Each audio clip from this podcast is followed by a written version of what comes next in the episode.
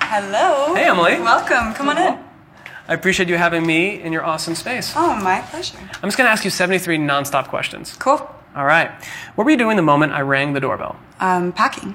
How's life in downtown LA treating you? It's amazing. What's the best Mexican food in LA? Ooh, La Reina. It's a taco stand. If you could spend three months anywhere, where would it be? Maybe here. How long have you lived in this really pretty loft? Uh, thank you. Um, a year. Want a tour? I would love one. Cool. What's the best way to store stuff in a loft? Uh, get rid of it here. What did this building used to be? It was a factory. All right. Cool chess set here. Oh, thanks. Where is it from? Uh, my dad made it, actually. Oh, very nice. How often do you play?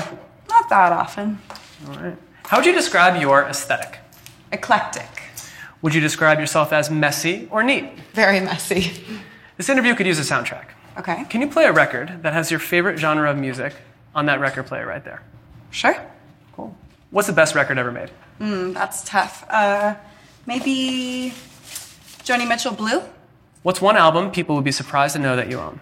I don't know about Surprise, but maybe Wise by Joanna Newsom? What karaoke song would you sing where you don't need the monitor? Ooh, I think any Talking Head song. If you were a hip hop artist, what would your stage name be? Rat-a-tat-tata. If you could perform in any music video from the past, what would it be? Prince. And What I'm do you loving it. think? Yeah? It's nice. Good. Can you critique my dance moves? Sure. Oh, oh my goodness. wow, um, those were great. I Yep. think you deserve a drink. Great. Yeah, I was going for awkward. What's your favorite cocktail?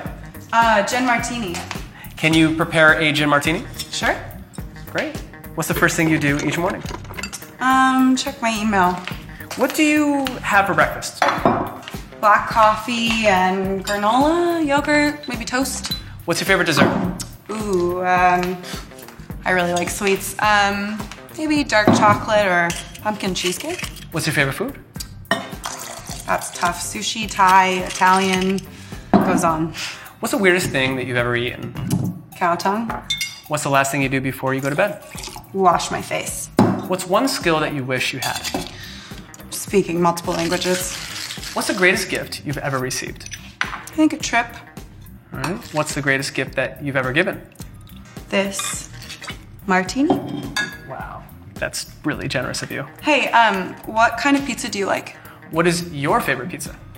Anything with lots of meat and cheese? Then I'm, I'm gonna have to go with that. Okay. Great. So I noticed uh, that you have a lot of really cool art. Oh, thanks so much. What's your favorite piece? Maybe this Catherine Bernhardt doesn't take itself too seriously. Hmm, very nice. Who's your favorite artist of all time? John Radakowski.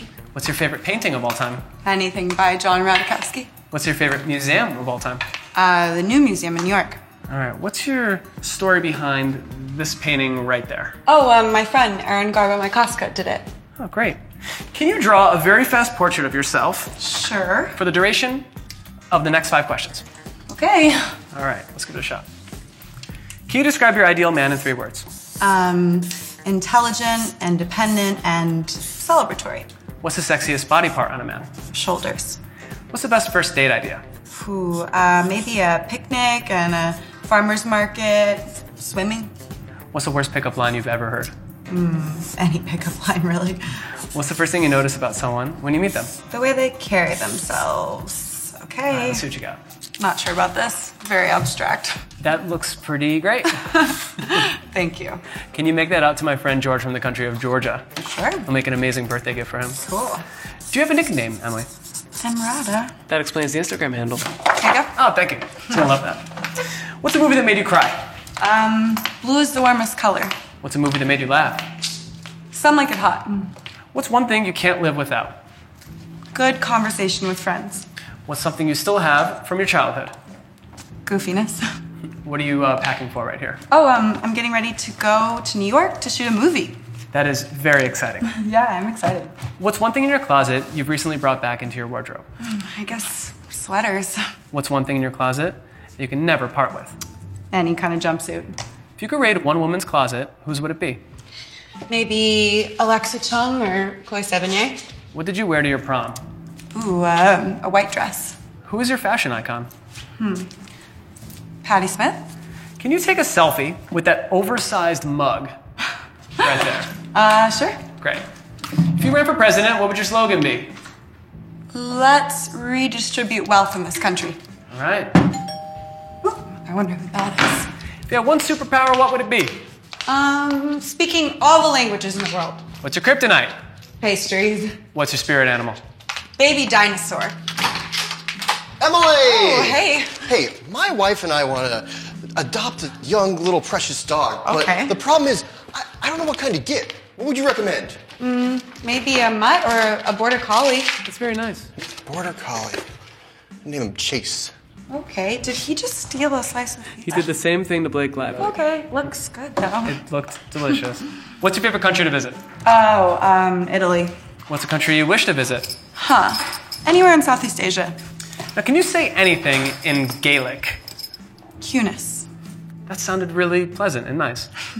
All right, Emily, that was question 64. Okay. Gotta get out of here. Oh, well, let me give you the pizza. Oh, that's really generous of you. Looks great. Awesome. What's the last book you read? Welcome to Braggsville. What's a book everyone should read? Madame Bovary or Self Help by Lori Moore. What's one thing only you know about Lena Dunham? Um, she likes ceramic dogs. All right, what is your next move? if I do that, Checkmate. two moves with the Circassian gambit position. I got lucky. I'm so impressed. What's one cause you feel passionate about? Um, social justice for women. What would you say is the biggest thing on your mind?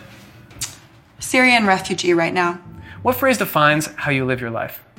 Uh, hashtag IDGAF.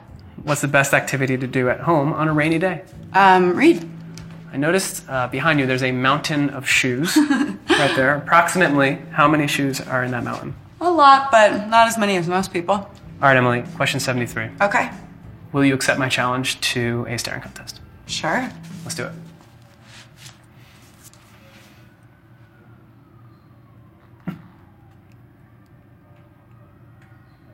Oh, God, That was close. failed miserably. Hey, thanks so much for coming by. All right, thanks a lot. Enjoy your trip to New York. All Enjoy the pizza. right, bye bye. Bye. For more 73 questions, subscribe to the Vogue channel.